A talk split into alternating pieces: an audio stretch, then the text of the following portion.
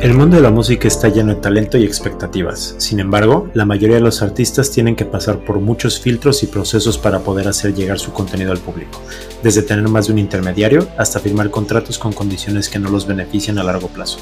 En este episodio tenemos como invitado a Itamar, un músico de profesión que ha encontrado la manera de generar un rendimiento positivo para su arte a través de la inversión en las criptomonedas y las plataformas descentralizadas de música. Todas las ideas expresadas por los hosts de este podcast y la de sus invitados son únicamente sus propias opiniones y no deben ser tratadas como una inducción a la compra o venta ni como una recomendación a alguna estrategia financiera. Este podcast es solamente para fines informativos y educativos. ¿Qué tal, Itamar? Bienvenido, ¿cómo estás? ¿Qué tal? Muchas gracias. Eh, ¿Todo bien por acá? Eh, un gusto conocerte por acá, Cape. Eh, y qué bueno que se estén haciendo este tipo de, entrevistas para dar a conocer el mundo, el mundo cripto. Exactamente, el súper increíble y maravilloso y transportador mundo de cripto. Tal cual. Exactamente. Bueno, Itamar, pues bueno, me gustaría empezar primero porque nos platicaras un poco de cómo es el escenario de Bitcoin y de las criptomonedas en Chile en general si me puedes dar un poco como de background de qué tanta exposición hay, qué tanto saben las personas, cuál es tu experiencia como dentro de cripto, un poco de eso. Dale. Em, bueno, eh, Chile en general como que siempre queda un poco atrasado de, todo. Y eh, obviamente este es el caso. Y yo creo que no es popular aún. Eh, muy poca gente sabe que existe o cómo funciona. De hecho, a veces yo le comento a amigos, eh, mira, eh, encontré esta nueva forma de hacer plata. Y uno trata de explicarles y, como que se asustan. Claro. O, dicen, no, no, no entiendo, es demasiado. Pero ¿cómo es que no hay un banco de por medio? Y esa es como la, la, clásica pregunta, o sea, ¿y nadie lo regula? No, y es como, tú eres el responsable de tu plata ahora. Y es como, no, como que todavía creo que en Chile o tal vez en Latinoamérica cuesta mucho hacer ese quiebre de mental de que uno puede ser responsable de sí mismo, de su plata, de su economía, de su vida, de su alimentación y, no necesariamente depender de, de, un banco o de un gobierno que te diga cómo tienes que vivir. Claro. Y creo eso es lo que falta acá como eh, en Chile tal vez que se entienda y, quitar un poco ese miedo. Y, este tipo de, entrevistas son buenas para que, para que la gente se dé cuenta que, es verdad, o sea, es real. O sea, tú, Kate, que estás, ¿dónde estás tú en República Dominicana? En México. En México, mira, en México. Yo estoy acá en, Natales y, estamos hablando de cripto, o sea que... Exacto. es, una, es una locura. Y yo creo que a Chile le falta harto hay ciertas plataformas que es Buda. Buda, sí. Buda, que mm, creo que hay otra más, pero obviamente no, tienen comparación con las plataformas actuales. Tan como, o sea, hacen su pega bien, tú puedes comprar, pero son súper como básicas. Ok. Y, eh, o sea, en comparación, no sé, con Binance o con Crypto.com. Claro. Pero de que se, se, está moviendo, se está moviendo. De hecho, hace poco creo que salió igual una cripto, una moneda chilena, pero más enfocada a, la parte inmobiliaria, como para comprar y vender propiedades. ¿En serio? Sí, sí, leí, traté de meterme, pero entré tarde. Ok. No sé cómo le habrá ido, pero como que así va el ambiente en Chile, como de poquito, poca gente se mete. Creo que hay unos youtubers que hacen trading. Y lo que se está haciendo harto es, jugar. ¿En serio? O sea, como gaming. Sí, gaming, sí. Acá, ah, no sé si conoces el juego Roller Coin. No recuerdo, no. No me suena. es como la minería, pero virtual, así, como un juego. Ok. Tú minas Bitcoin, Ethereum, eh, Binance, creo. Ok. Y otras monedas más. Y tú vas comprando tarjetas. Y tienes como tu sala, todo virtual, todo en el compu. Tienes tu sala y vas poniendo tus tarjetas de, video para minar Bitcoin. Okay. Y así, así haces plata también, entonces como es, muy extraño. Y hay un, hay un chico de, acá de Chile que, que lo dejaron como sponsor de. Sponsor, creo que se dice. Sí. De, de Roller Coin. Entonces él está. Todas las semanas subiendo videos, te enseña a jugar, te enseña cómo ganar la plata, cómo pasarla después a, no sé, a, a tu banco, Banco Estado en este caso, Ok. para que tú puedas comprar cosas reales después, para que te des cuenta que no es solo virtual, que, Exacto. que se puede transformar en algo tangible después. Exacto, exacto. Sí, yo, yo una vez tuve una conversación con una persona y justamente como que su duda más grande era, ok, está bien, ¿no? O sea, tengo todas estas monedas y estos recursos digitales, pero ¿cómo puedo relacionar eso al mundo Sí. real? Como que la gente todavía no hace esa conexión con, claro que es dinero verdadero, ¿no? Como que mucha gente siento yo que tiene todavía la idea de que es solamente unas moneditas en, en la computadora, ¿no? O sea, como que saben de Bitcoin específicamente, algunos saben de Ethereum, pero no saben que lo puedes usar. Como que ya hay lugares en el mundo en el que puedes ir por un café o algo así, pasas tu tarjeta, como dices, de crypto.com y pum, pagas Sí. tu café con, con, no sé, con eh, recompensas que estás generando de, de un staking o, o lo que sea. O sea, realmente hay muchísimas aplicaciones de, de uso. Y como tú dices, todo el tema de gaming es una cosa que nos podríamos poner a platicar las horas de las horas del, del potencial realmente que Sí. puede tener ese, esa área. No, increíble, sería otra, otra entrevista y no, de verdad el gaming se viene, se viene Sí. muy, muy interesante. Como para perderse en el, en ese metaverso que se va a crear y Sí, no sé, la bueno, es eso, algo así está Chile. Sí. sí, vamos a estar después como la película, ¿cómo se llama? Ready Player One.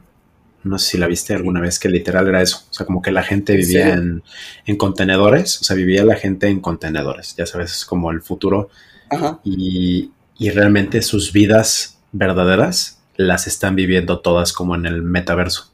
Guau, no, la voy a tener que ver, Es, sí, es, es un trip muy interesante esa, esa película, pero es justamente como que haciendo un poco el, el- ¿cuál es la palabra que estoy buscando? Como que nos da un vistazo a lo que puede llegar a convertirse todo, ¿no? Porque muchas personas, no sé, en, en juegos eh, grandes, ¿no? Como RPGs, no sé, World of Warcraft, cosas así. Claro. Hay gente que pasa más tiempo metido en esas plataformas que, que en el mundo real, ¿no? En- entre comillas, ya poniéndolo porque Sí. ya muchas veces siento que es difícil para algunas personas identificar la, la diferencia, ¿no? Entre, entre este metaverso, como tú dices, y, y la realidad.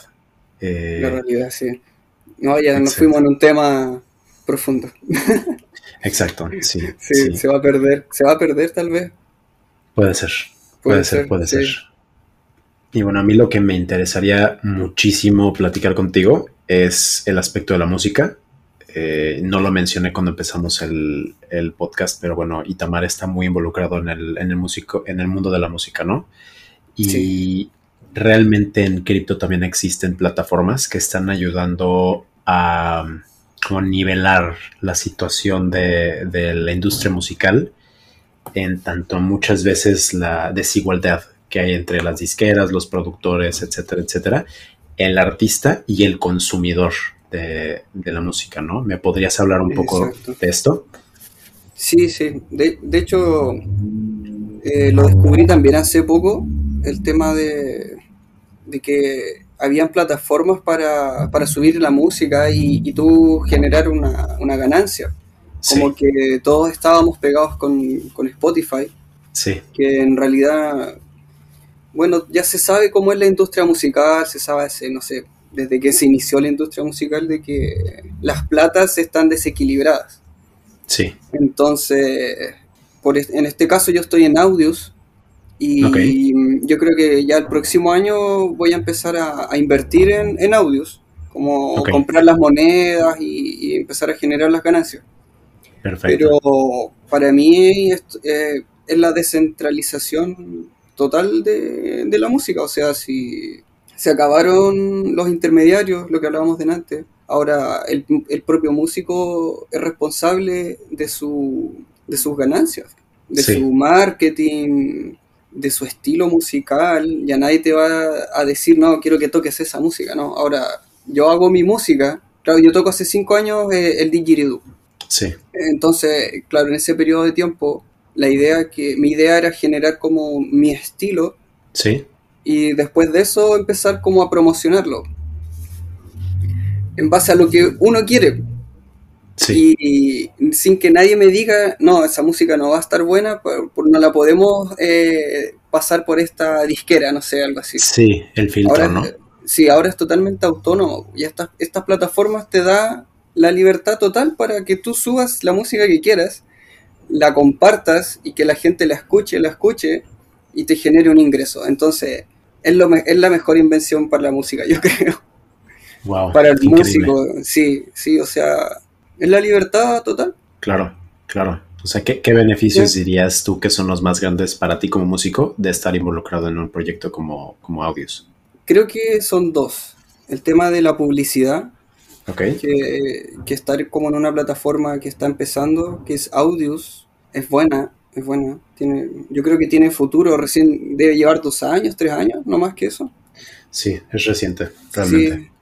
Y, y el tema de las ganancias, o sea, uno, uno igual tiene que tener claro que para ganar plata hay que poner plata. Sí, Creo que esa es la primera como regla o tal vez, no sé, como frase sí, para poder empezar a, a entender que ese es el negocio, o sea, que la- al final que tu plata te haga la plata.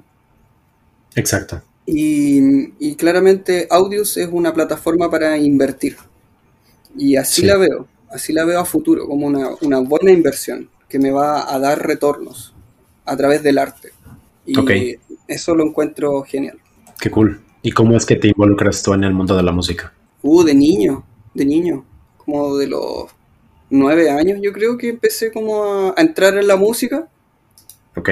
a escuchar harta música. Bueno, mi, mi, mi papá tenía colección de, de discos, en esos tiempos CDs, cassette. Ok. sí. Igual tengo, yo tengo 37 años por si acaso. 37 Y- años. 37, Wow. sí. Y a los 13, 14 creo que aprendí a tocar guitarra. Ok. Y como que no era mi instrumento, no, nunca pude entenderla bien. Después toqué como de los 14 a los 18, de ahí abandoné la música hasta los 31. Ok. Y ahí descubrí el didgeridoo y la percusión. Y ahí ya fue como que entré, entré de cabeza a, a estudiar, a estudiar, a estudiar, a estudiar. A estudiar percusión y a estudiar el instrumento, el, el didgeridoo.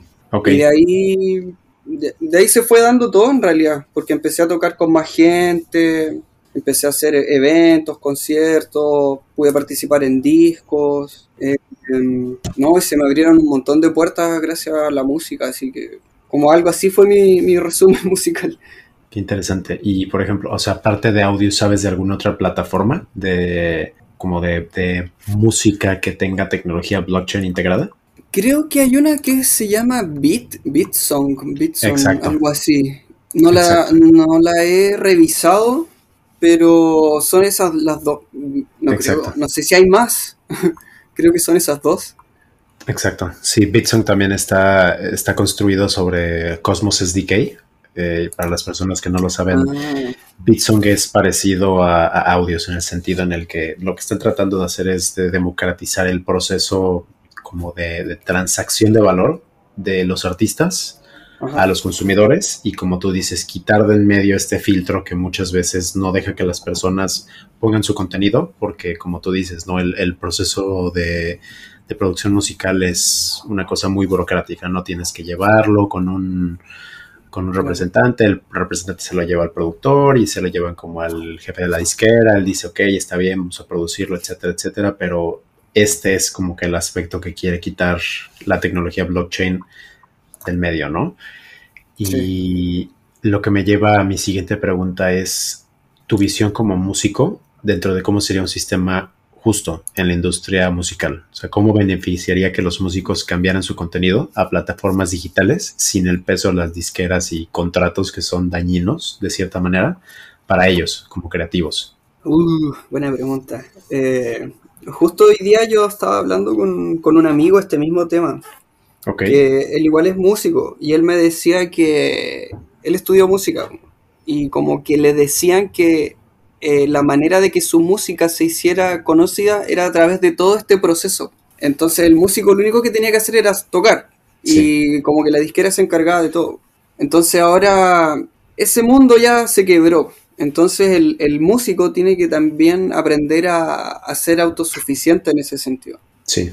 A ser su propio manager, su propio, eh, no sé, su propio grupo de marketing o, tener un grupo, porque al final eso siento que va a pasar ahora, como que los músicos van a tener que empezar a juntarse más para, para que entre ellos mismos se, se apoyen y se ayuden en todos estos temas, porque o sea, yo lo puedo hacer solo, meterme a audios, etcétera, pero si, si lo hago con un compañero que está con la misma idea de, oye, dejemos de, preocuparnos de lanzar un disco por una disquera o que nos pesque alguna marca, así, hagámoslo nosotros solos.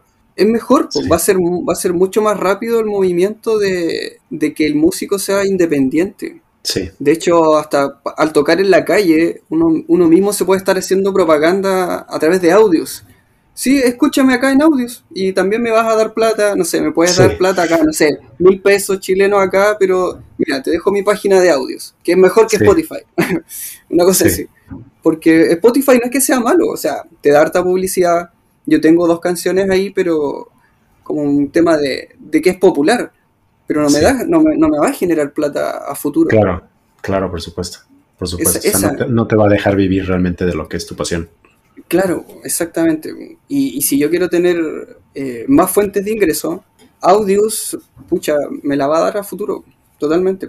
Claro, por supuesto. Y aparte por la movilidad que tienen los, los tokens, ¿no? O sea, por ejemplo, si no quieres quedarte nada más con tokens de, de audio, si quieres irte diversificando porque estás comenzando un portafolio de inversión, ¿cuándo te ibas a imaginar tú que subiendo tu música a una plataforma te iban a dar unos coins que ibas a poder cambiar, no sé, por Bitcoin o por Ethereum o por cualquier otro, no, por cualquier otra otro token que tú quisieras, yo creo que es algo que la gente nunca se hubiera, nunca se hubiera imaginado. No, no, es que de, verdad, eso, qué buen punto, porque eso, eso también es súper eh, real, es increíble. Hay muchas posibilidades de, de monetizar el arte ahora. Lo mismo los NFT también. Exacto. no sé, hay, que estudiar. Lo único que, hay que estudiar, hay que, hay que escuchar estas entrevistas, hay que conocer gente, hay que entrar a YouTube, no sé. Sí, sí, hay muchas posibilidades. Exacto, no es porque se los digamos nosotros. Ya escucharon que Itamar dice que tienen que escuchar estas entrevistas, así que por favor escuchen nuestro podcast. Eh, pero sí, claro, y es, es lo, lo lo interesante de todo esto y lo que me gusta mucho que mencionaste es esta como cooperación que tiene que haber entre los músicos y, y dejar de lado un poco el yo voy a ser el, el bestseller, ¿no? Porque realmente creo que en algo que tenemos muy presente en blockchain y en la cultura de, de las criptos es el crecimiento mutuo, ¿no? O sea, el, la cooperación entre los individuos y como tú dices, ¿no? O sea, muchos de los conjuntos musicales más grandes de, la historia de muchísimos géneros surgen por estas contribuciones, ¿no? O sea, ay, no sé, sí, no sé, como una, la música de salsa de los setentas que sale de Nueva York, ¿no? Como conjuntos como la Fania All Star, por pensar en algo así, ¿no? Que era Celia Cruz, muchísimos músicos que deciden, ok, vamos a tener muchísimo más impacto si nos juntamos todos. Y aparte, como tú dices, tal vez tú eres percusionista, te juntas con otro eh, guitarrista y empiezan a sacar como singles. No sé si no quieren enfocarse en, ok, vamos a sacar eh, un, disco digital eh, con el nombre de esta banda, ¿no? Ya todo pueden ser como colaboraciones. Exacto, eso, eso, qué bueno que hablaste de eso porque yo igual hice y se, he hecho muy buena música con mucha gente. Como que el, eh, el, DJ tiene la posibilidad de, que se puede fusionar a, varios estilos. Exacto. Y, hace poco hice una, canción con un chico de Santiago, Agnosia, es su, su, seudónimo, sí, está en Spotify igual. No le he dicho que se meta audios, le voy a decir. Sí, dile. Sí. a todos que se metan audios. Sí, sí. Y con él hicimos una colaboración. Un, tema, un tema, nada más que eso. Sí. Y ese mismo tema se puede compartir y, si lo escuchan, lo escuchan. Eh, los músicos que están detrás van a generar su ingreso y el que escucha va a disfrutar la música. Entonces, es lo mejor. Exacto, exacto. Sí, exacto. Y yo me acuerdo que durante, durante todo este tema que estuvimos todos encerrados en nuestras casas, yo me acuerdo muchos músicos que el, tema de los conciertos, ¿no? Que, dijeron, ok, no podemos dar un concierto físico, vamos a hacer un concierto digital para las personas, porque nunca sabes también dónde está tu audiencia, ¿no? Tú puedes estar generando música desde Chile, pero no sabes si, como dijiste ahorita, tal vez yo escucho tu música aquí en México y me encantó y yo tengo un amigo que vive en, en España y le comparto el sencillo a mi amigo en España y después termina siendo famoso, no sé, en Japón, porque las vueltas que da la vida, ¿no? Y aparte de todo, la monetización de tu contenido, no vas a tener ninguna limitante porque todo va a ser en esta nueva economía digital que estamos todos construyendo. Y eso se me hace que es muy empoderador para, para los creativos, ¿no? Para todos los que están en en tu mundo de la música, eso, eso es una fuente de poder muy grande para los individuos. Sí, totalmente, sí. Y aparte ahora está todo conectado, pues, entonces eso es totalmente real. Lo más seguro es que alguien en Japón va a poder escuchar la música que, que, se hace acá en la Patagonia, en Puerto Natal. Exacto, exacto, exactamente. Y me gustaría el siguiente punto a tocar es los beneficios de blockchain para proteger a los artistas de robo de contenido creativo con prácticas como la que hablábamos hace rato, como que una disquera sea tuya de los masters, ¿no? De, una de tus grabaciones o que tenga los derechos de autor de, tus canciones, ¿no? Y que sabemos que muchos artistas rompen sus relaciones con disqueras después de 20 años y al salir de las disqueras no son dueños ellos de su contenido. Las disqueras son las dueñas y tienen que regrabar todo el contenido que han generado por 20 años. Sí, Entonces, sí, totalmente. ¿Cuáles son los beneficios de integrar blockchain al mundo de la música, en tu opinión? Bueno, lo que como una visión general de lo que entiendo de que es blockchain o de que poder tener un, tema de tres minutos a través de blockchain es que queda totalmente protegido y es único, no hay otro igual.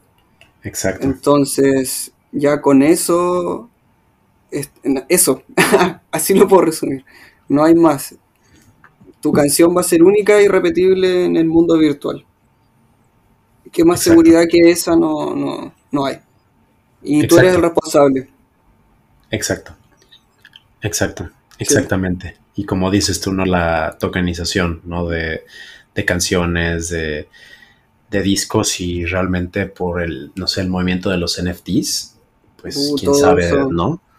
Tal vez luego la, la no sé, Audios o, o BitSong sacan alguna sección de NFTs que sean exclusivamente, no sé, para fotos eh, únicas de, la banda o fotos de una gira o lo que sea. Porque la verdad es que cuando una persona ama a un artista, está dispuesto a hacer todo, ¿no? Para conseguir piezas de memorabilia. Y eso también puede darle mayor escasez digital a los bienes de una banda y generar mucho como revenue, ¿no? Para ti como artista. Sí, totalmente. Ah, cuando, cuando estabas hablando de esto, recordé esta banda Gorilas, no sé si la, la sí. conoces.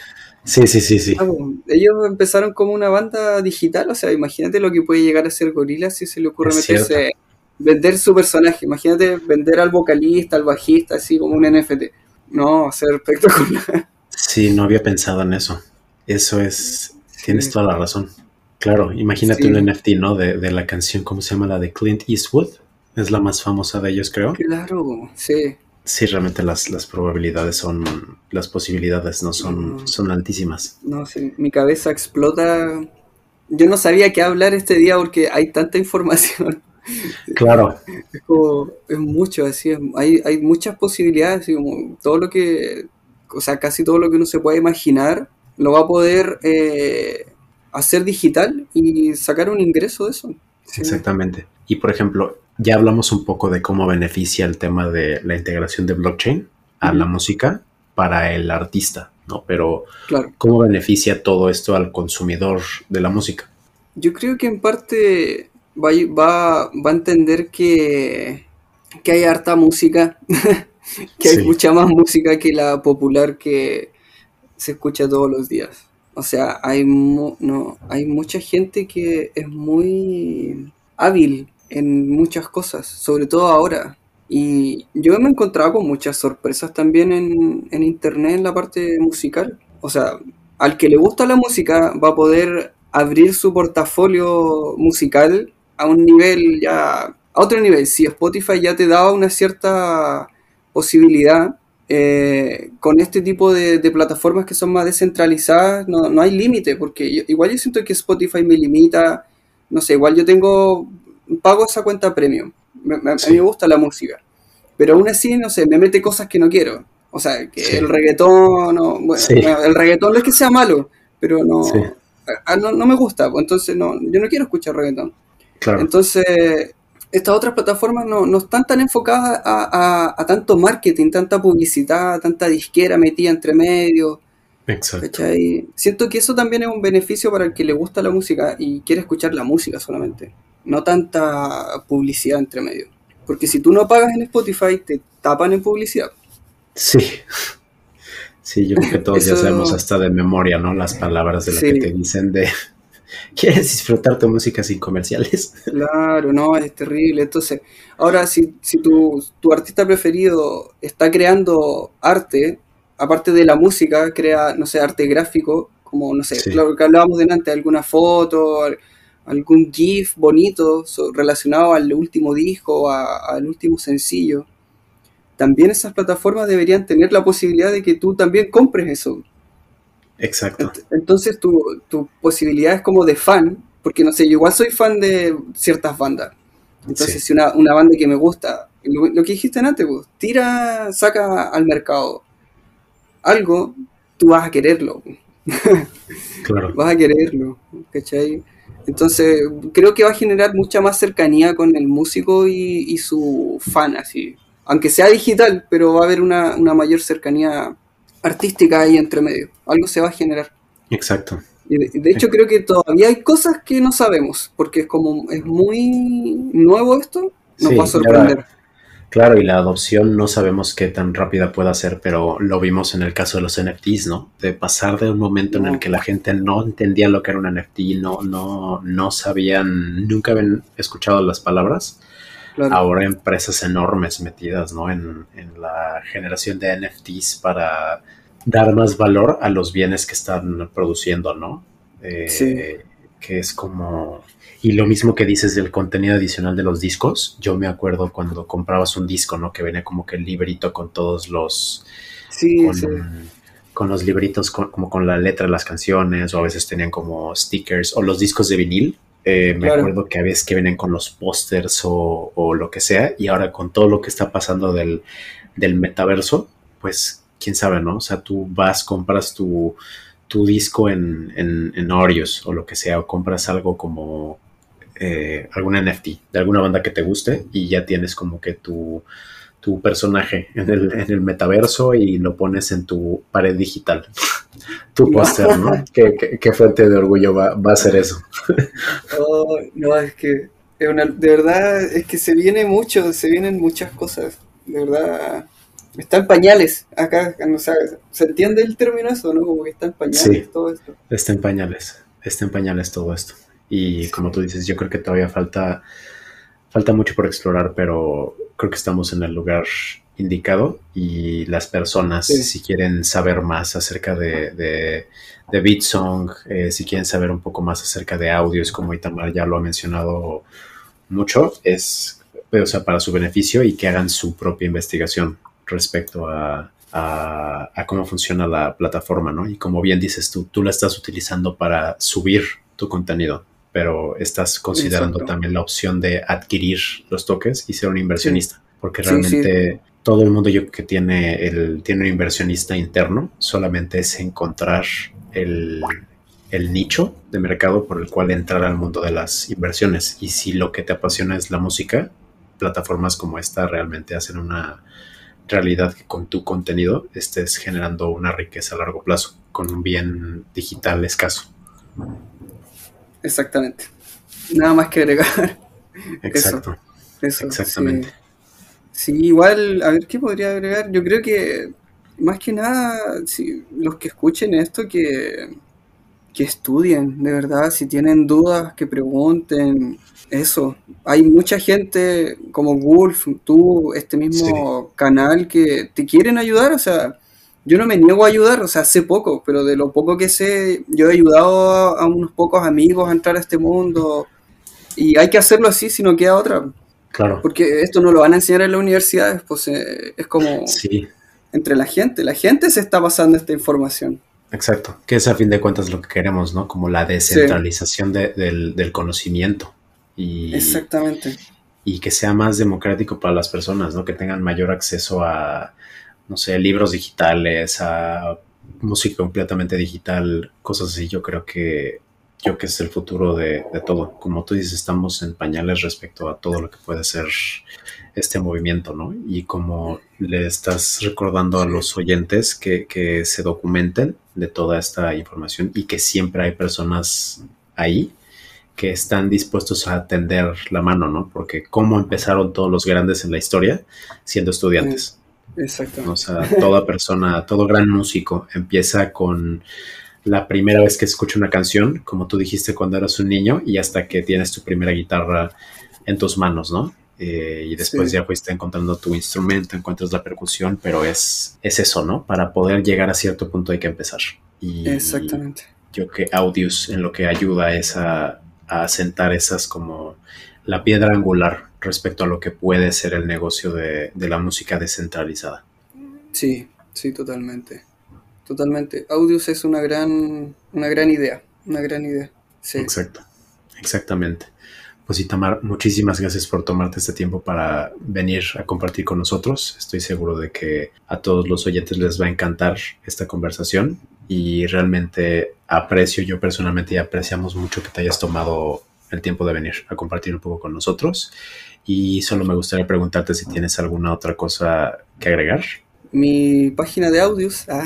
Claro que sí, por supuesto. Itamar, Itamar CT. Itamar CT, para que no se olvide. Ya escucharon todos. Itamar CT. Vamos a llevar a Itamar a Japón. Esa, esa misma. y no, muchas gracias, en serio, un gusto poder conocerlos por este medio, una locura como conocí a Gulf, un saludo para él. Sí, y para todo, sí, para toda la gente que está en, el canal de, Telegram, igual hay harta gente de República Dominicana, dice, pero me imagino que hay de todas partes del mundo, por lo menos latinos. Sí, muchos latinos en el espacio. Sí, así que eso. Con eso me despido y más que agradecido por esta entrevista. No, muchísimas gracias a ti, Tamar, y esperamos traerte pronto al podcast nuevamente. Y otra vez, muchísimas gracias por tu tiempo. Vale, igualmente, un abrazo. Igualmente, Tamar, cuídate.